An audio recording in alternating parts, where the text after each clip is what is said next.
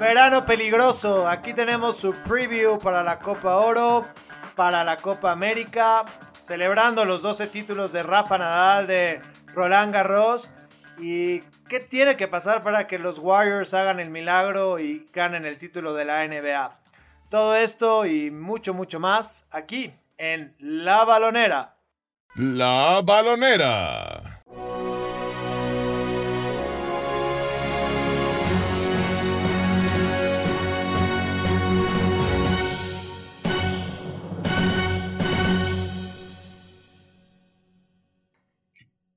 Bienvenidos a una edición más de su podcast favorito, no solo de deportes, de todos los podcasts que escuchan, La Balonera. Eh, saludo a Luis Baraldi, buenos días Tigre, ¿cómo te va? Hola Santiago, muy bien. Eh, ahora sí, un, fin de semana interesante donde figuras mundiales se alzan con títulos, ya hablaremos de cada uno de ellos, ¿no? especialmente Cristiano Ronaldo y Rafa Nadal.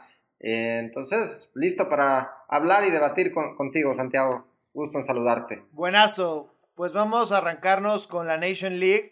Este tornito que, que, nos dio gusto y bueno, yo creo que estuvo divertido y por lo menos esta semana a mí me mantuvo ahí pendiente de qué estaba pasando, donde al final Portugal, el local, por un poco coincidencia, es el campeón. Cristiano Ronaldo, como lo decías, levantando un título nuevo. Dato curioso, Tigre, el trofeo de la Nations League pesa y mide lo mismo que el de la Champions League y el de la Europa League.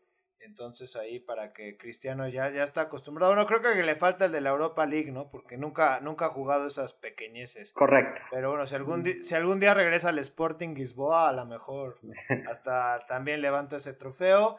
Y sí, en la final derrotando en un partido, pues digo, no muy entretenido, pero con sus momentos a, a Holanda 1 por 0. En la semifinal le habían ganado a Suiza con un hat-trick de Cristiano que otra vez puso ahí en la mente de todos eh, el, el, impacto internacional que tiene este jugador contra otros de su nivel. Y de otra semifinal donde Holanda en tiempo extra le ganó a Inglaterra 3 a 1 e, en un partido que, que también muy, muy matizado por el VAR, muy matizado por jugadas muy apretadas, donde parecía que los ingleses tenían todo bajo control y por ahí Gareth Southgate le, le bajó las revoluciones a su equipo y al final lo pasaron como, como un, una bulldozer. Entonces CR7 gana la primera Nations League. Primero me encantaría saber, ¿te gustó este formatito del torneo? ¿Te gustaría verlo en otras partes del mundo, Tigre? Mira, yo creo, eh, lo hablamos la semana pasada, creo que es el formato que vamos a ver. Este es el primero de las imitaciones que se vienen. Eh, mira, a ver, en, aquí en América, en preparación para Copa Oro y Copa América, pues Brasil está jugando contra, Niger eh, contra Nicaragua, contra Honduras, esa es su preparación. Venezuela viene a jugar contra México y Estados Unidos. O sea, no, no, es, no estoy demeritando ninguna selección ni ninguna preparación, pero son partidos... Es rarísimo lo de Argentina. Argentina también. ¿Cómo, cómo le hará para encontrar esos partidos contra Guatemala? Eh y Nicaragua. Sí, y, y, Brasil contra Qatar, ¿no? Son, son, son selecciones de primer nivel, obviamente, de las más cotizadas del mundo, y acaban jugando partidos así donde se lesiona a Neymar, donde, o sea, son partidos importantes, por muy que sean de preparación y que sean contra rivales de, de bajo nivel, pues son partidos donde afecta a todo un torneo, ¿no? Y en este caso es la Copa América.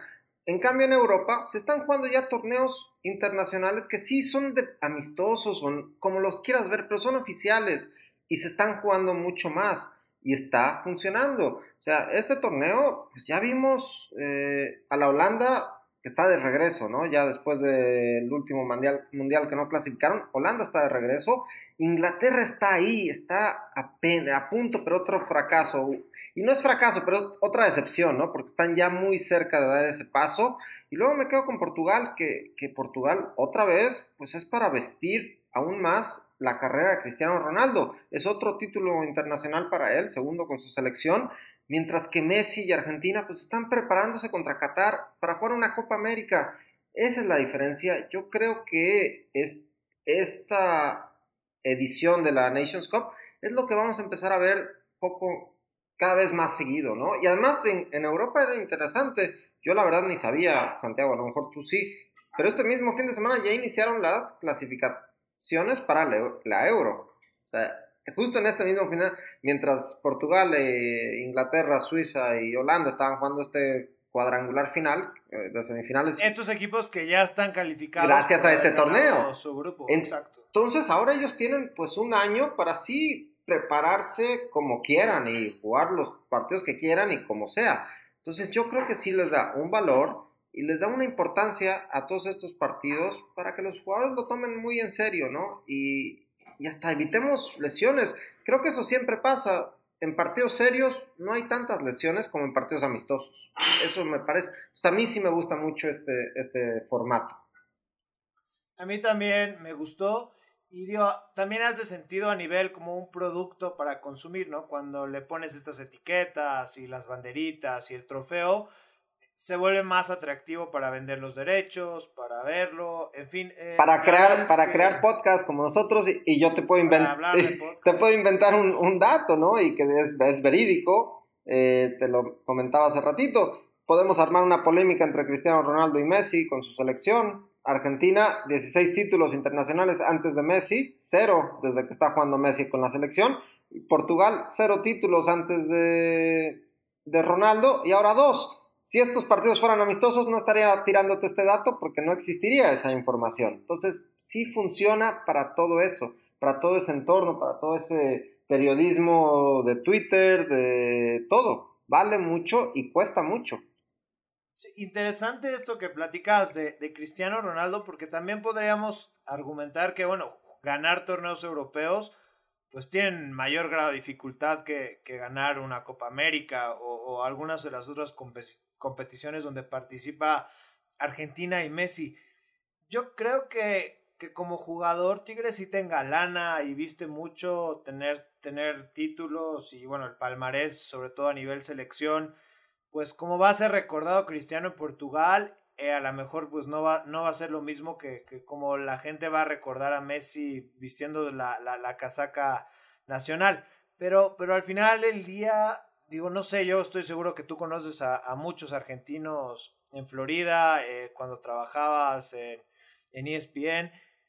Los argentinos tienen una adoración a Messi eh, por verlo jugar cada fin de semana que pocas cosas se pueden comparar, ¿no? Entonces a lo mejor no han llegado los títulos, pero un poco lo que platicábamos de Tigres hace un par de semanas, ¿no? Pero pero la conexión emocional está ahí y, es algo que, no sé si todavía valga más que levantar un trofeo. Hay todavía las dos partes con, el público argentino, a mi parecer, sin, ser de ahí, como tú dices, nada más por conocerlos y hablar con ellos, ¿no? Es la, eh, sí, es un sensacionalismo con Messi, del gran jugador que es, sin duda el, uno de los dos mejores de esta época, y no me voy a meter en cuál es el mejor entre Messi y Ronaldo, pero son los dos mejores del fútbol actual y lo ha ganado todo con Barcelona y fácil y con grandes exhibiciones.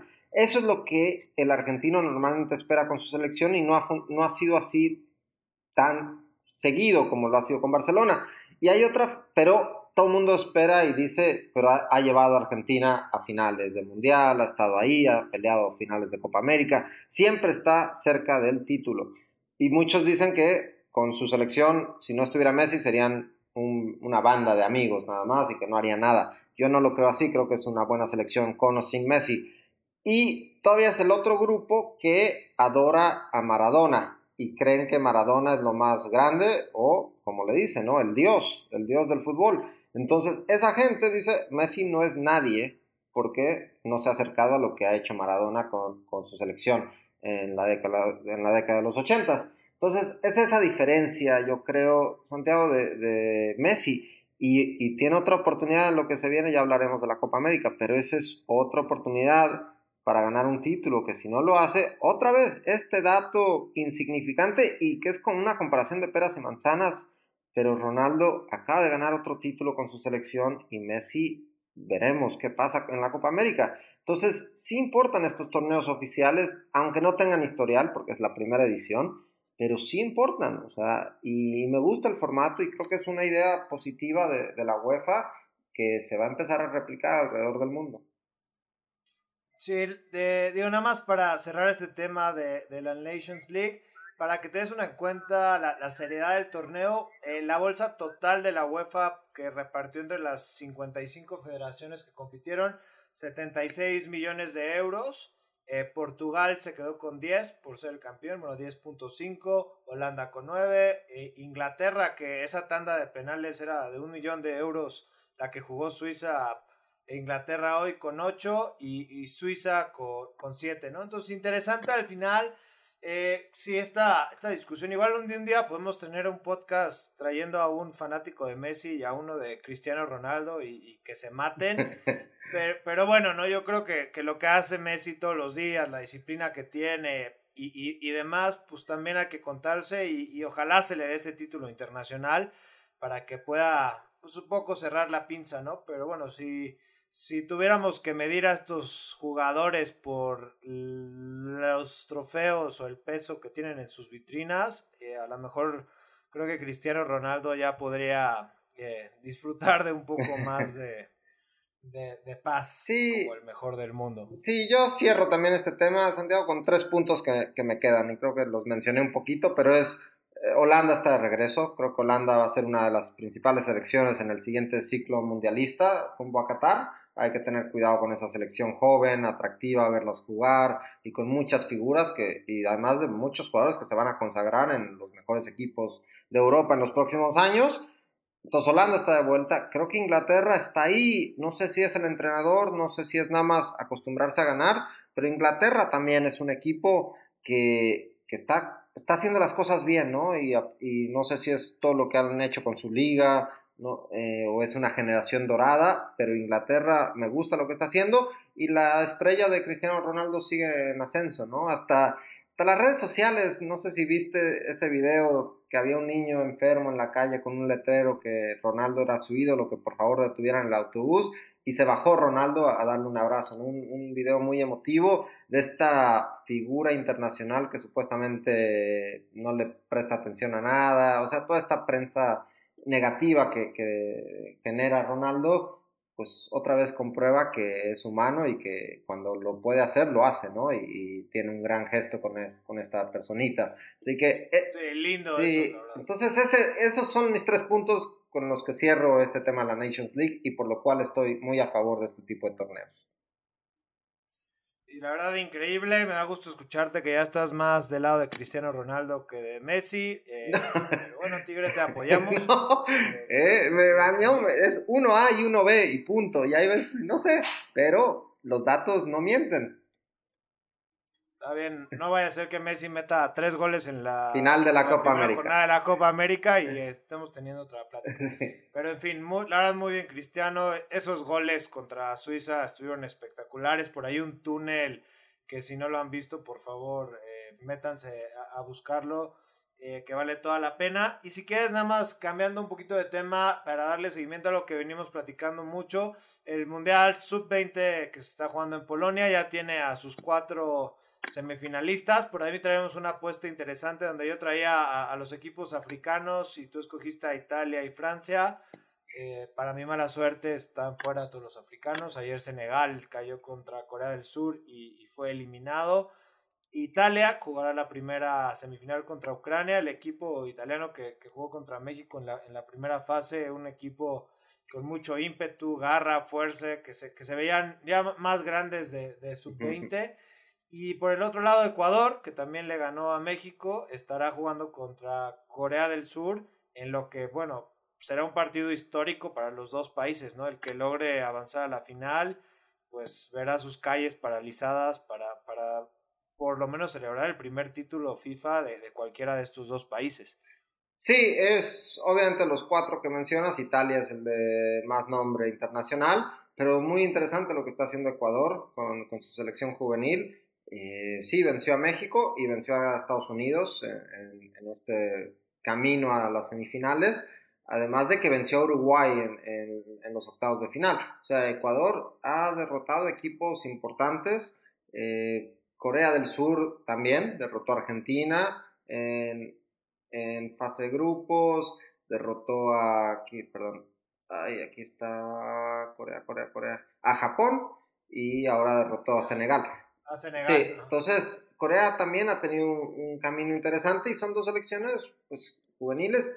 Corea viene ya siendo un muy buen trabajo con sus selecciones ya de mucho tiempo, ¿no? No solo las juveniles, sino también las de las de primer las de primera fuerza. Ecuador ha tenido altibajos con su selección mayor. Hoy lo estamos viendo contra México. Todavía no es una selección que, sea candidata en la Copa América. Sin embargo, esta selección fue la que ganó el, el sudamericano.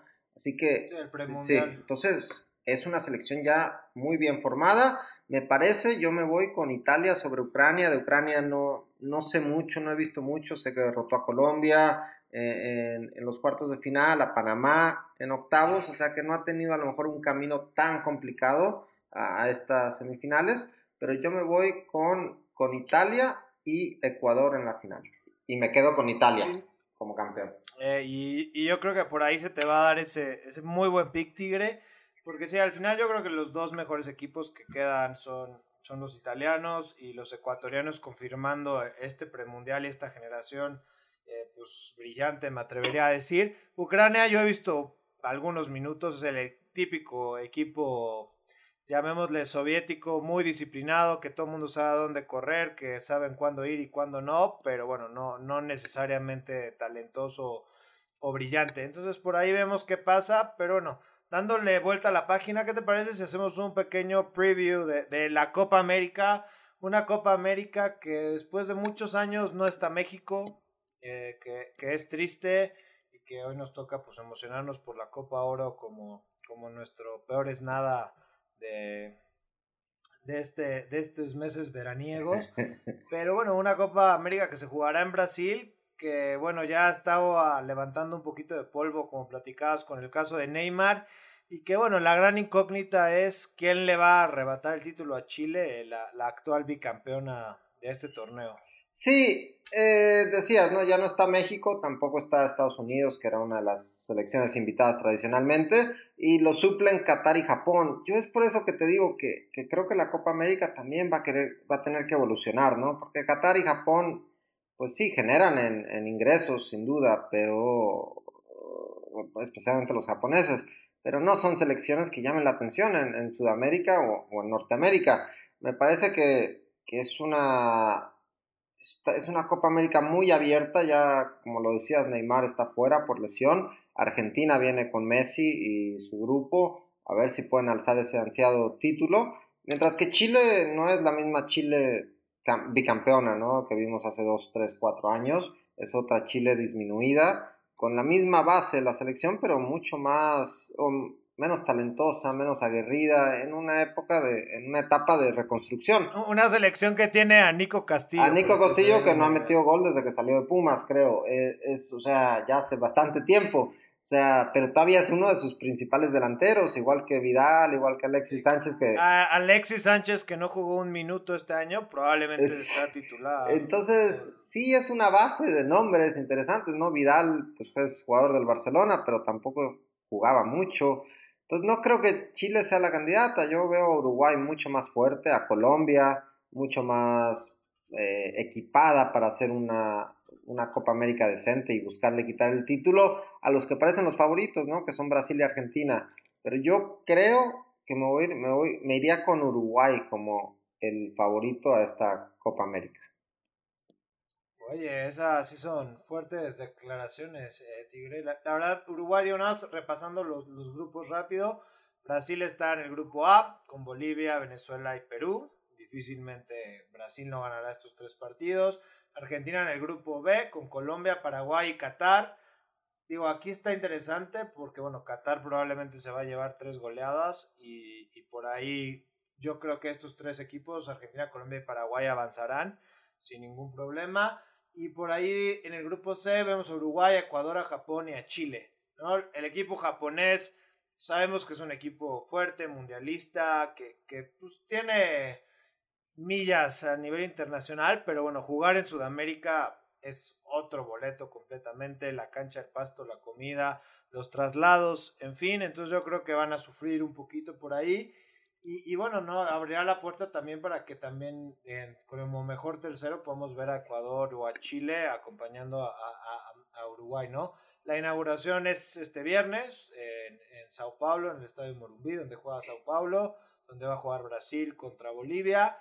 Y, y, claro, interesante, yo creo, Tigre, ver algo que creo que platicamos hace un par de semanas, donde Brasil también ya está necesitado de levantar una copa, un trofeo. Su técnico eh, nunca ha ganado nada a nivel internacional, entonces esta es la oportunidad de oro para reafirmar el proceso rumbo al próximo mundial y que lo necesita, ¿no? Y por el otro lado, Argentina, que bueno, que podemos decir que es la última versión de Messi a tope que vamos a ver en un torneo internacional, o crees que, que en dos años todavía lo podamos ver al 100%? Mira, yo creo que que va a llegar al Mundial y va a ser titular con Argentina. No creo que llegue como lo que es hoy, ¿no? No creo que llegue como el mejor jugador del Mundial. Hoy por hoy seguimos diciendo que es el mejor jugador del mundo, así que sí, para mí este es su último torneo como la máxima figura del fútbol mundial con Argentina. Es un torneo también, parece muy accesible para ganarlo, no, no, no le veo un gran rival, te digo, estoy tirando a Uruguay más porque confío en que la garra charrúa, Cavani, Suárez, sean ese, esa dupla goleadora que han sido por muchos años, que se conocen muy bien y que saben jugar muy bien juntos. Me, voy por eso, porque Argentina siempre es una incógnita, a pesar de los grandes nombres que tienen en su plantel. Creo que Brasil pierde mucho con la, la ausencia de Neymar. Pierden. ¿Tú crees de verdad? Es que pierden creatividad. O sea, Brasil es muy práctico ahora, ¿no? Y con su técnico eh, es, es un equipo que juega muy, ya sabemos a qué juega, pero pierde un poquito de creatividad cuando no está Neymar. Eso, eh, por eso creo que pierden mucho. Creo que, que les, es el único jugador desequilibrante del equipo casi. Ya Cutiño lo veo fuera de ritmo. William del Chelsea, que es el que suple a Neymar, es el que viene y es inconsistente. Entonces, para mí les falta eso, les falta un dote de sorpresa, porque creo que si van a jugar de tú a tú contra Uruguay, me parece que Uruguay es mejor equipo, o de tú a tú contra Brasil, me parece que una genialidad de Messi es más que, lo que sería Brasil. Por eso creo que pierden un poco con, o, mucho con la ausencia de Neymar. Puede que tengas razón, o sea, digo, Neymar, yo, digo, lo que ha hecho este año Neymar para mí es es digno de que lo regresen a Santos y que lo dejen enfiestar a gusto y, bueno, ni hablar. Aunque dijo el Paris Saint Germain que ya no lo vende eh, por nada, ni a él ni a Mbappé, que este verano no salen, así que no, no los hizo enojar tanto. Obviamente no, ellos quisieran que alguien pusiera el dinero porque firmaron esas cláusulas de recesión, igual y no por Mbappé, ¿no? Pero el desastre que ha sido Neymar, híjole, yo creo que Tuchel estaría feliz de, verlo irse, ¿no? Alguien que tiene sus propias reglas, que se mueve como él quiere, que entrena cuando quiere.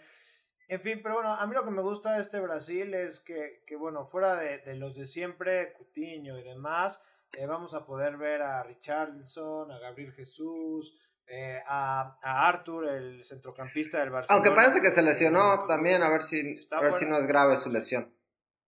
Bueno, ojalá y no. Está por ahí Militao, el jugador nuevo central del Real Madrid. Hay una nueva camada interesante que, podría levantar la mano. Y, bueno, ya lo habíamos visto, ¿no? Desde la eliminatoria, William se quedó fuera, Lucas Moura se quedó fuera. William al final entra, como comentabas, por, por la salida de Neymar. Obviamente está Dani Alves, el Mr. Copas, lo he ganado todo, que, nunca, nunca sobra en un equipo. Casemiro para meter la, la, la pierna fuerte no sé, a mí me gusta Brasil. Eh, el tema de Uruguay creo que está interesante porque también es, es una selección tigre que necesita renovarse 100%, ¿no? O sea, ya Godín, Luis Suárez, Cavani. Son los mismos de siempre, o sea, no, no han cambiado nada. No han cambiado nada. Exacto, ¿no? Veremos a Lucas Torreira, el jugador del Arsenal, ver si puede meter ahí un poco más de músculo, pero sí, ¿no? Parece que Uruguay, digo, no sé si te acuerdas de los uruguayos en la última Copa América antes de, las tragedias que pasaron, pues por ahí tuvieron un par de malas actuaciones en la fase de grupos, incluso México les ganó. Eh, entonces, no sé, interesante esta Copa América. Y la otra cosa es ver cuál es ese, ese cuarto invitado a, a las semifinales, ¿no? Yo creo que Colombia levanta la mano, pero pues en una nueva fase, ¿no? donde pues James yo creo que viene de jugar mucho, pero tampoco estoy tan convencido. Y vi unos minutos en un partido de práctica contra, contra Venezuela y otra vez contra Perú, perdón, y tirándose en todas las jugadas. No sé, no me sorprendería ver, por ejemplo, a Perú de Garenca, que, que después de, de, este mundial tan agridulce que nos dieron el año pasado, que se puedan colar a las semifinales de esta Copa América. Sí, es, Perú es un equipo que veremos si pueden mantener ese buen paso, ¿no? Que los hicieron regresar a un mundial después de tantos años están dirigidos por el mismo técnico argentino, eh, Ricardo Gareca. Así que veremos lo que hace con Perú. Pero sí, para mí es otra vez los tres de siempre: Argentina, Brasil, Uruguay. Ya te dije mi orden. Y sí, el cuarto está entre Perú y Colombia, dependiendo de los cruces que, que sucedan en, en, los cuartos de final, después de que, que avancen en una en un sistema de competición bastante benévolo, ¿no? Son tres grupos de cuatro, avanzan los dos primeros de cada grupo y los dos mejores terceros. Entonces es bastante difícil quedarte fuera eh, si empatas o ganas uno de tus tres partidos, casi. Así que, que es así.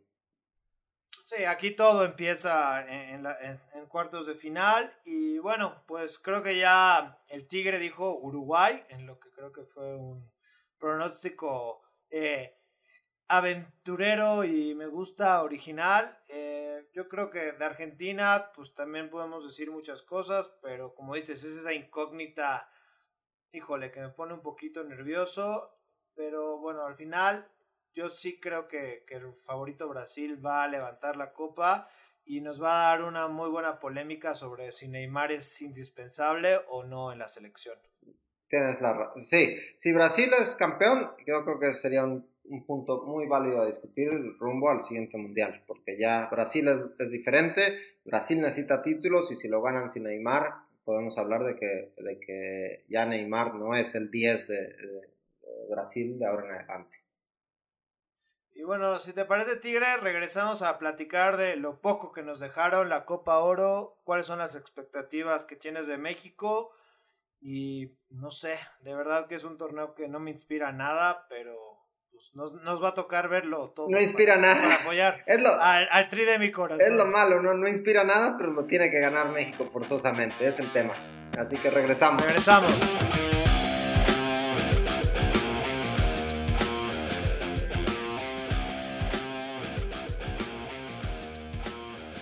Tigre, estamos de vuelta. El debut en torneo oficial del Tata Martino como el director técnico de la selección mexicana de fútbol y te voy a hacer la pregunta obligada.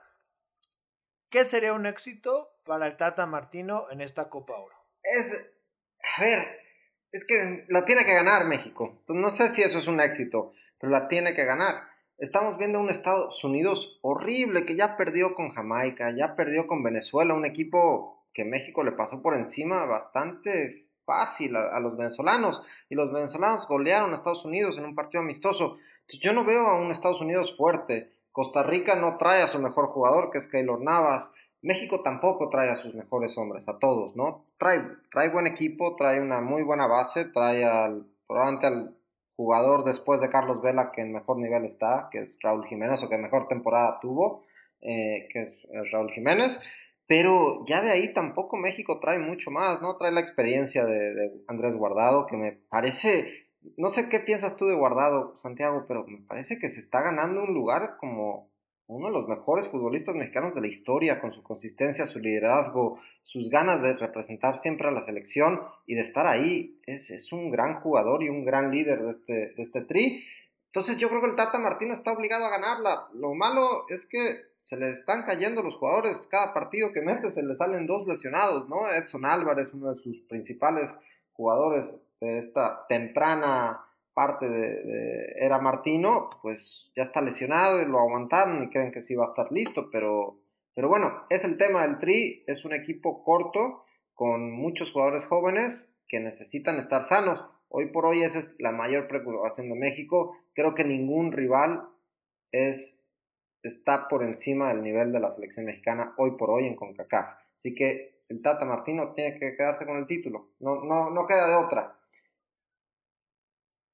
Para mí, digo, primero que nada, de acuerdo contigo, enorme lo de Guardado. Y algo que siempre le voy a aplaudir es, creo que fue un jugador que a lo largo de su carrera ha sabido evolucionar y evolucionar para bien, o sea, de jugar pegado a la banda izquierda, siendo un lateral de ida y vuelta, hoy es un interior con técnica, con pase, con, con recuperación de balón. Simplemente ha, ha, crecido como futbolista y al nivel más alto que, que es jugar en Europa. Y, y, sí, ¿no? Su compromiso con la selección siempre ha sido algo maravilloso y ojalá que sea un ejemplo que siempre tengamos pues en nuestra cabeza y, y lo podamos ver pues recoger, levantar otra copa. Para mí Tigre, creo que el éxito de Martino, sí, todos lo van a medir si gana o no la Copa Oro, pero va a ser si logra vendernos cuál es su estilo de juego, cómo quiere que juegue en México y nos logra ilusionar de cuál es el techo de esta selección, ¿no? Porque claro que le puede ganar 1-0 a todos y levanta la copa y nadie le va a decir nada, pero a mí me encantaría eh, analizar, ver qué hace, cuáles son sus ideas, si quiere jugar con tres arriba, si se puede mover, si es un técnico que hace ajustes eh, a mitad del partido.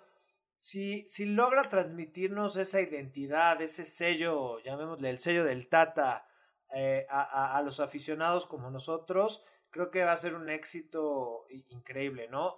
Obviamente, digo, si hace eso y queda fuera en primera ronda, creo que nos morimos todos, pero, pero como dices, ¿no? Al final, eh, la calidad está para ganarle a Bermudas, Cuba, Haití, Guayana, Curazao, y, es por decir algunos de los participantes de este, de este torneo. Y como dices, el mal momento que vive Estados Unidos pues también se va a equilibrar mucho por la competencia, va a tener tiempo eh, el equipo de las barras y las estrellas de, de reagruparse, de, de, volver a, a, construir equipo.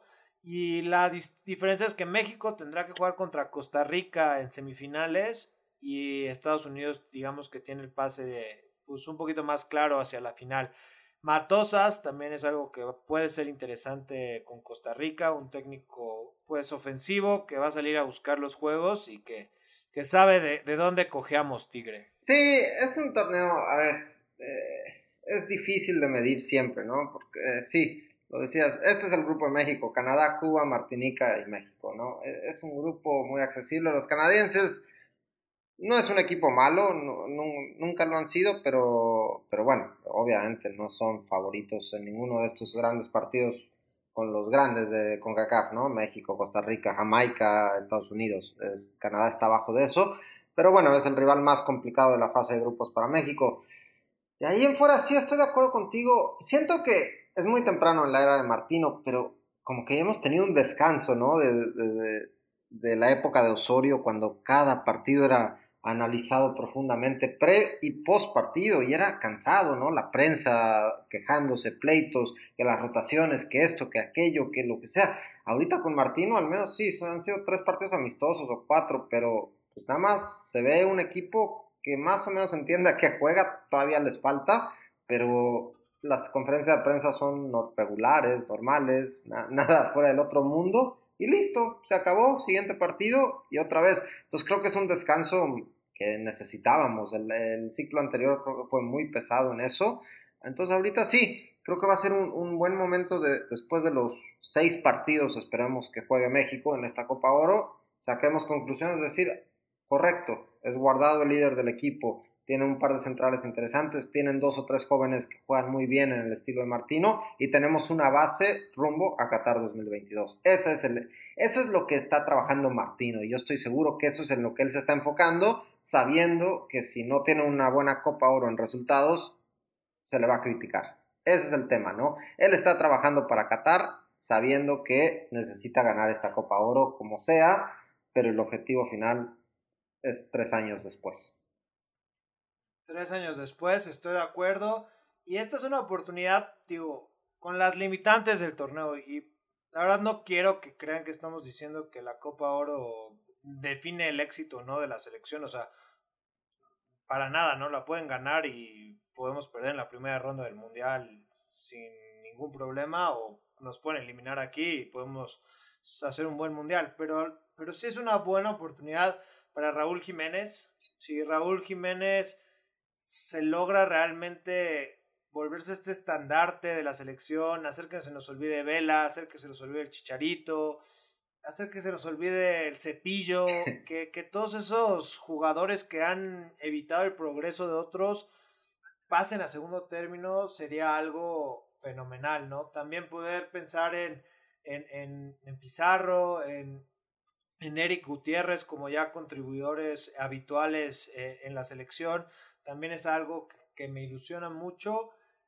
Y digo, la verdad, no soy fan de Paco Mochoa o algo así, pero creo que está en un buen momento para levantar la mano, poner orden, demostrar que es un líder en el equipo y, apuntalarse para jugar un tercer mundial como titular.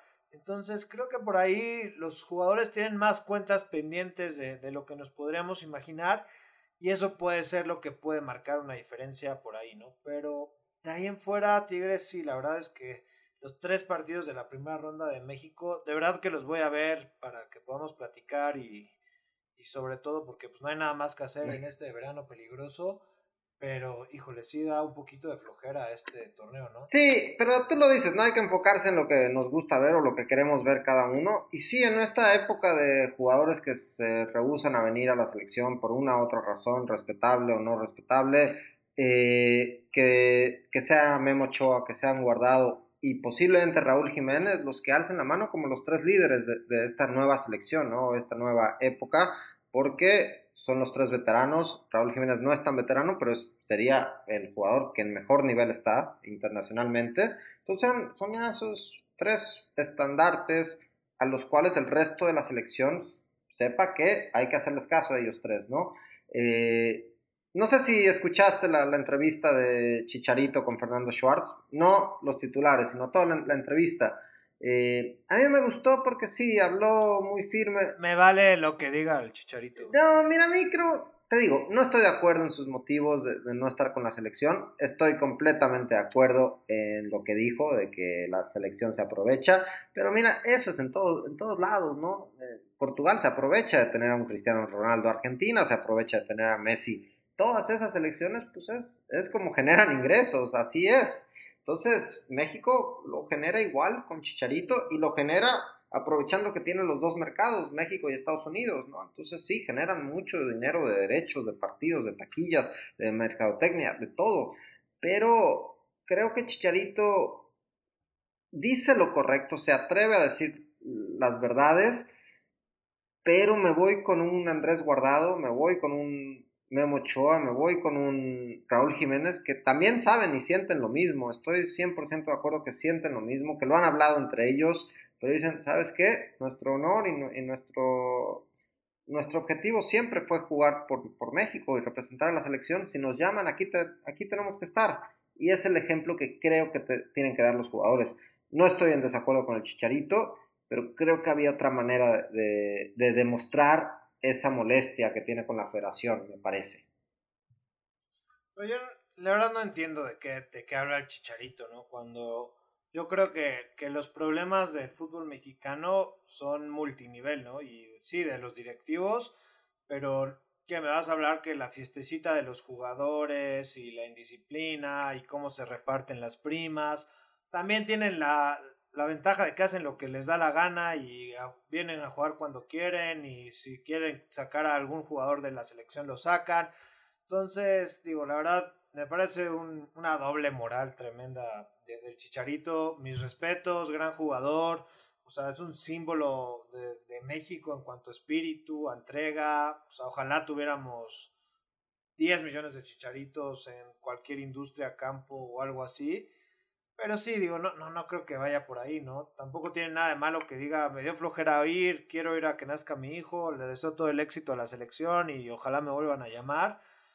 Cuando los jugadores también han tenido su rebanada del pastel y, no creo que, que, se quejen tanto. Es lo mismo que decíamos de Sergio Ramos, ¿no? Yo juego en el Real Madrid gratis y aquí Chicharito decir, no, yo no voy a México porque no quiero que me paguen, o sea, no necesito que me paguen más pues a lo mejor es el mismo tema, ¿no? Estás quejándote que los federativos ganan mucho, mucho dinero con, la selección. Estoy 100% de acuerdo, pero es, es, parte de tu deber. No presentarte a un partido molero es una cosa, pero no representar, no, no ir al llamado de una selección jugando un torneo internacional creo que es otra cosa, ¿no? Nunca hemos visto a Messi negarse a Argentina de esa manera, o a Ronaldo, o a otras figuras, ¿no? Neymar, Cavani, Suárez, digas los que digan, eso creo que tiene que cambiar en México un poco. La exigencia ha cambiado con muchos de estos jugadores porque en Europa se les exige mucho más, juegan muchos más partidos que lo que juegan en México. Entonces sí, hay veces que necesitan un descanso, estoy 100% de acuerdo, pero que también lo, lo, acepten de esa manera, ¿no? Y, y Chicharito no juega los 90 minutos cada semana con el West Ham. Jugaba de vez en cuando también, así que muy cansado, muy cansado. no estaba. Necesita un descanso de descansar. sí, sí. Entonces, eh, sí, creo que dijo verdades en contra de la federación, pero no dijo verdades de por qué él no quiso estar. Y creo que tú lo dices y está perfectamente válido. Tú y yo somos padres, hemos sido padres, eh, queremos estar en ese día, ¿no? Estoy 100% de acuerdo y es válido pero creo que, creo que es un tema que va a seguir, que no ha cambiado y seguirá. ¿Quieres saber quién es el máximo anotador en la historia de las Copas Oro, Tigre? Sague. No, te voy a dar otra oportunidad. ¿Es activo o no? Ya está retirado. No, ya, ya está retirado. Los primeros tres retirados. bueno, los yo me atrevería a decir los primeros cuatro. ¿Borghetti? No, Landon Donovan. Ay, el gran Landon, amigo de todos los mexicanos. Eh. En segundo, con 18 goles en 34 partidos. No, Sage, Sage no metió como 7 en 1. No, esas eran de eliminatoria. Sí, creo que fue con. Ay, pero creo que ese fue. creo que ese fue en Copa Oro. Sí, en esos te acuerdas que se juega parte en México, parte en Estados Unidos. Y sí, creo que Sage metió la mitad en un partido. Eh. Sí, me, lleva 12 goles Sage, está en tercer lugar. Eh. Segundo está Clint Dempsey. En cuarto, Blas Pérez de Panamá. ¿Y quién crees que es el quinto con 10 goles? Chicharito. Andrés Guardado. Ahí está. Eh, el cobrador de penales de la selección para este, esta Copa Oro. Sí, yo, yo pues, pensé que Saga estaba más, pues Saga fue el goleador máximo antes de que llegara Donovan y Dempsey. Le quitaron ese récord a Saguiño, lástima. Y nombres eh, condecorados de la CONCACAF en esta lista para que tenga, regreses buenos recuerdos. Tigre, Carlos Pavón, Eric Winalda, Paulo Guanchope, Carlos Costri, Carlos el Pescadito Ruiz, Gareth Borghetti, por supuesto, Walter Centeno, toda la crema y nata de la, de la Conmebol, perdón. No, de la, CONCACAF. disculpa, sí, ya se me cruzaron los cables. Está en esta lista de máximos anotadores de, de, la, de, la, de la Copa Oro. El Chicharito está en lugar número 15 con 7 goles. Entonces, si se hubiera animado a venir y con Cuba y Canadá ahí en la primera vuelta, chance y por lo menos hubiera subido al quinto lugar con Andrés Guardado ahí con, con 10 anotaciones. Pero bueno, le deseamos muchísimo éxito al Chicharito, toda la felicidad con, la nueva aventura que le espera. Pero bueno, no, pues si no va a estar, que ya no esté. Y, bueno, no, no es que la, la federación esté bien, ¿no? Pero los que les toca estar, pues que sean positivos, que aporten y, que por lo menos sean un poquito más prescriptivos de cómo pueden mejorar la situación y no solo criticar. Y que al final sepa que Raúl Jiménez le puede quitar la titularidad de la selección sí o sí. O sea, ya. Es este e, ya se la quitó, pero ahora sí oficialmente como que si Raúl Jiménez tiene un buen torneo se acabó. Raúl Jiménez es el centro delantero del Tri rumbo a Qatar. Eh, eh, está así. Entonces pierde oportunidad el Chicharito. Eh, para mí Santiago México es campeón. El jugador que más interés tengo en verlo jugar es Christian Pulisic de Estados Unidos. Quiero ver si este jugador se convierte en la gran figura, no solo Estados Unidos, sino la CONCACAF, en lo que viene en esta, época, en esta etapa de su carrera. A Estados Unidos no le va a ir mal, Tigre, pero ahí te va una predicción. Pulisic no, no va a jugar mucho, o se va a lastimar, o algo le va a pasar, pero creo que no es un jugador tan de selección. Bueno, lo que he visto siempre con Estados Unidos, cuando son peras o son manzanas, eh, nunca está y por lo menos no creo que vaya a jugar en la primera ronda o va a jugar muy poquito. Si lo quieren usar para las finales, pues quién sabe qué, qué, ritmo traiga. Yo estoy de acuerdo contigo, que gane México, debería de ganar. Ojo con Costa Rica y el mañoso de Matosas. Pero venga, el Tata nos debe una y nos debe una grande que es demostrar que, está en México para, para hacernos soñar, para hacernos creer y ojalá así sea. ¿Te parece si regresamos a hablar un poquito de Rafa Nadal y, y, los playoffs de la NBA, Tigre, bueno, las finales que nada más me haces quedar mal con todo lo que platicamos siempre. Regresamos. Hasta la próxima.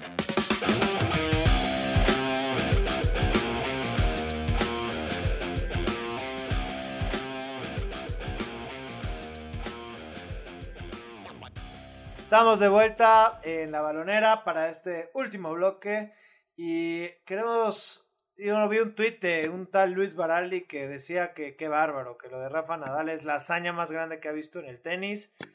12 torneos de Roland Garros, la verdad que mis respetos, estar eh, tanto tiempo a ese nivel habla muy bien de Rafa Nadal, no es mi jugador favorito, pero, pero honor a quien honor merece Tigre. Sí, es...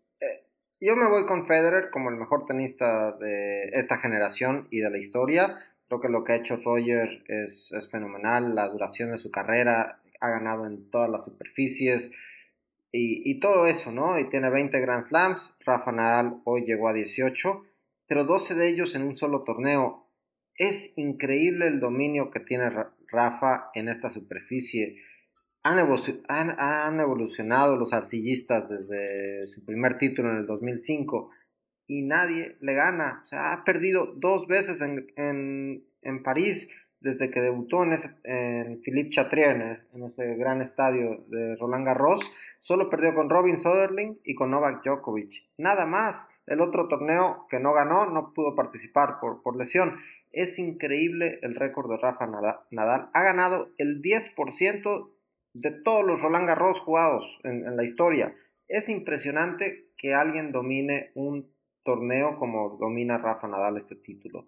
Eh, es para quitarse el sombrero, es, es, un luchador, es un jugador que ha evolucionado, que, que no encuentras la manera de cómo ganarle. Yo, así igual que dudaba con Federer hace dos o tres años que ya no iba a ganar nada y sigue ganando, o hace cuatro o cinco años y ahora sigue ganando, yo con Nadal pensaba que ya en algún momento iba a empezar a, caer en arcilla, ¿no? Ya lo, lo, vemos sufrir un poco más en otras superficies, pero en arcilla Dominic Thiem es un jugadorazo en esta superficie y no le hace ni cosquillas a Nadal. Es, es increíble y sacó a pelotazos a Federer, a pesar de que Federer jugó un muy buen partido, los, al menos los dos primeros sets, pero Rafa Nadal es, es el jugador más dominante en una cancha de tenis que es en esta cancha de tenis de arcilla de Philippe Chatrier. Nadie ha dominado el, el, deporte como domina Rafa Nadal en ese estadio. Punto. La verdad es que es un tema, como dices, 10% de los Roland Garros han sido ganados por Rafa Nadal. O sea, puedes, pudiste haber tenido 10 años cuando lo viste ganar el primer torneo y no ni acordarte ayer, bueno, anoche que que, ganó otra vez este torneo, ¿no? Es algo fuera de la razón. Y yo no sé si habla también un poquito de la arcilla, Tigre. La arcilla realmente es tan complicada que solo unos cuantos pueden sobresalir.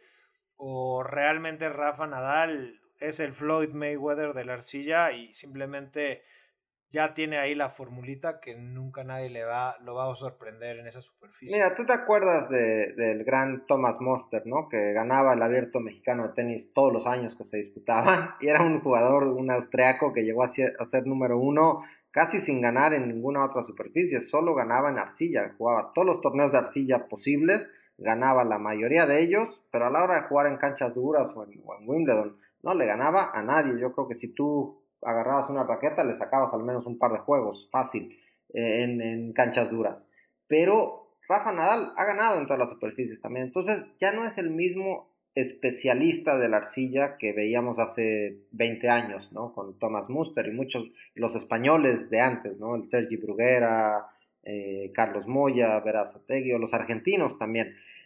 Ha cambiado un poco ese, ese especialista de tenis porque Rafa lo ha cambiado, ¿no? Ya ganó dos Wimbledon, ha ganado el US Open, ha ganado el Australian Open, pero el dominio que tiene, no hay un arcillista que se, le, que se le acerque. A lo mejor Bjorn Borg en su, en su época, ¿no? Bjorn Borg ganó seis eh, casi seguidos eh, o en un lapso muy corto de tiempo. Entonces, es el otro tenista que dominó esa superficie de esa, gran, de esa manera.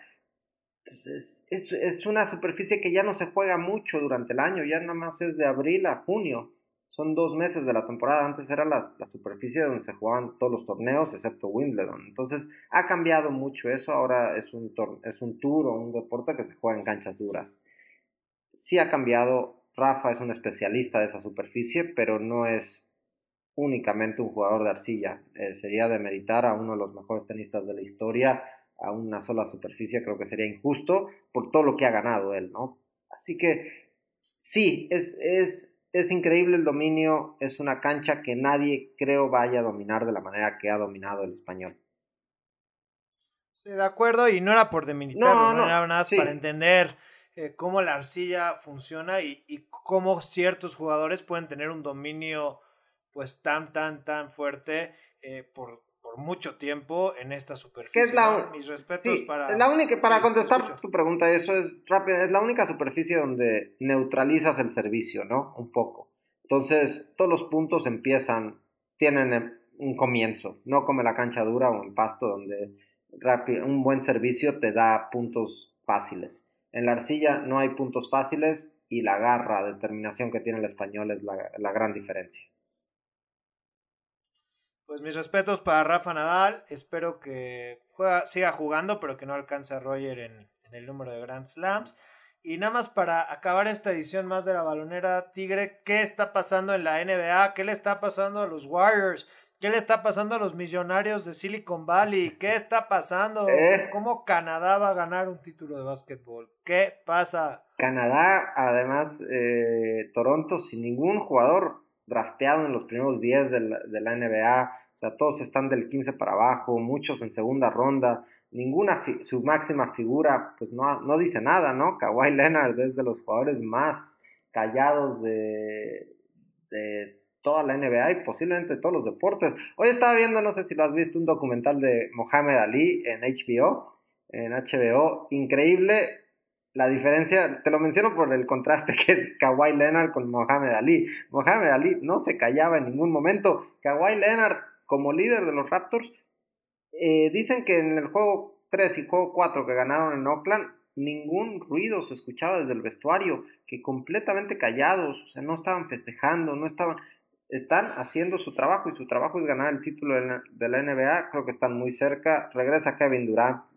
de acuerdo al, entrenador Steve Kerr, no creo que dé tiempo. Creo que Durant estaba un par de partidos para entrar en ritmo. Creo que el juego 5 no va a ser suficiente y creo que ahí se acaba la serie. Eh, Golden State está cansado, está mentalmente ya eh, no, no devastado, no es así, pero los veo que no encuentran la manera y necesitan un, mal juego de los Raptors para poder soñar que pueden darle vuelta a esta, serie. Pero creo que si Toronto juega su juego, no hay manera de que pierdan el título. El título se queda en Canadá. Wow, eso sí que va a ser una gran, gran sorpresa. Pero bueno, si hay un deporte y una liga que está diseñada para estas grandes historias, Tigre, es, es la NBA. Y, y si en el juego 5 los Warriors con un Kevin Durant a medio gas, logran sacarlo por un punto en el último segundo. Como tú me digas, creo que la presión puede irse completamente del lado de los Raptors.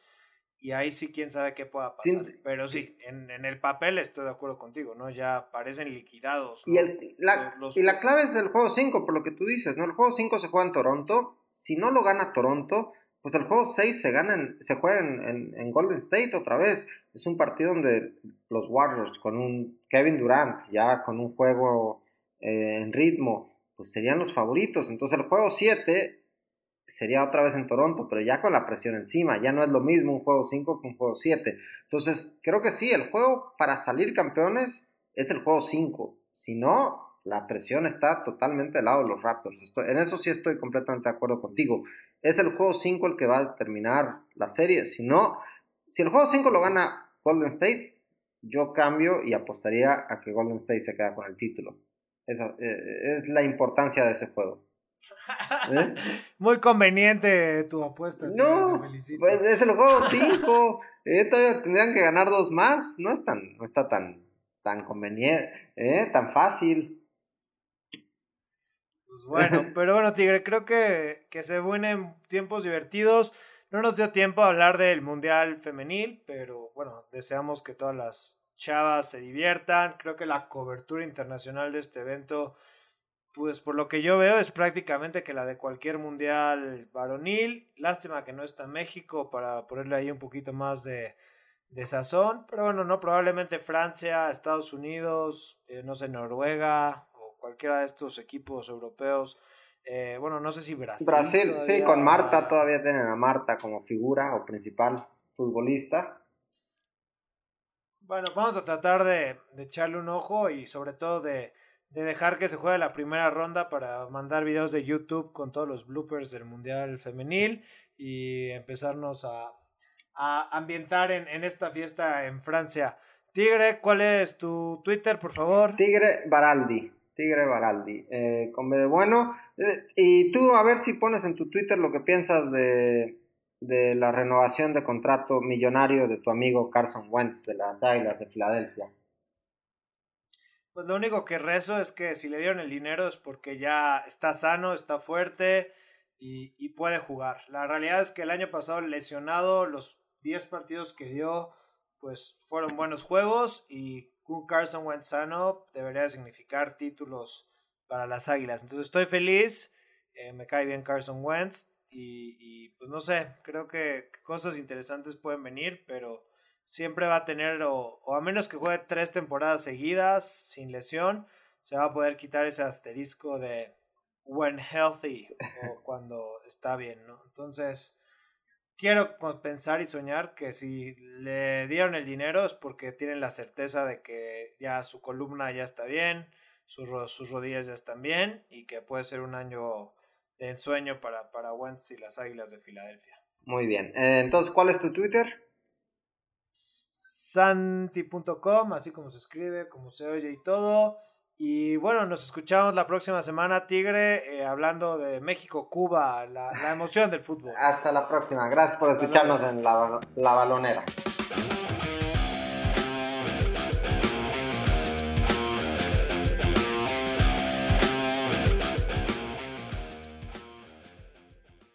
La balonera.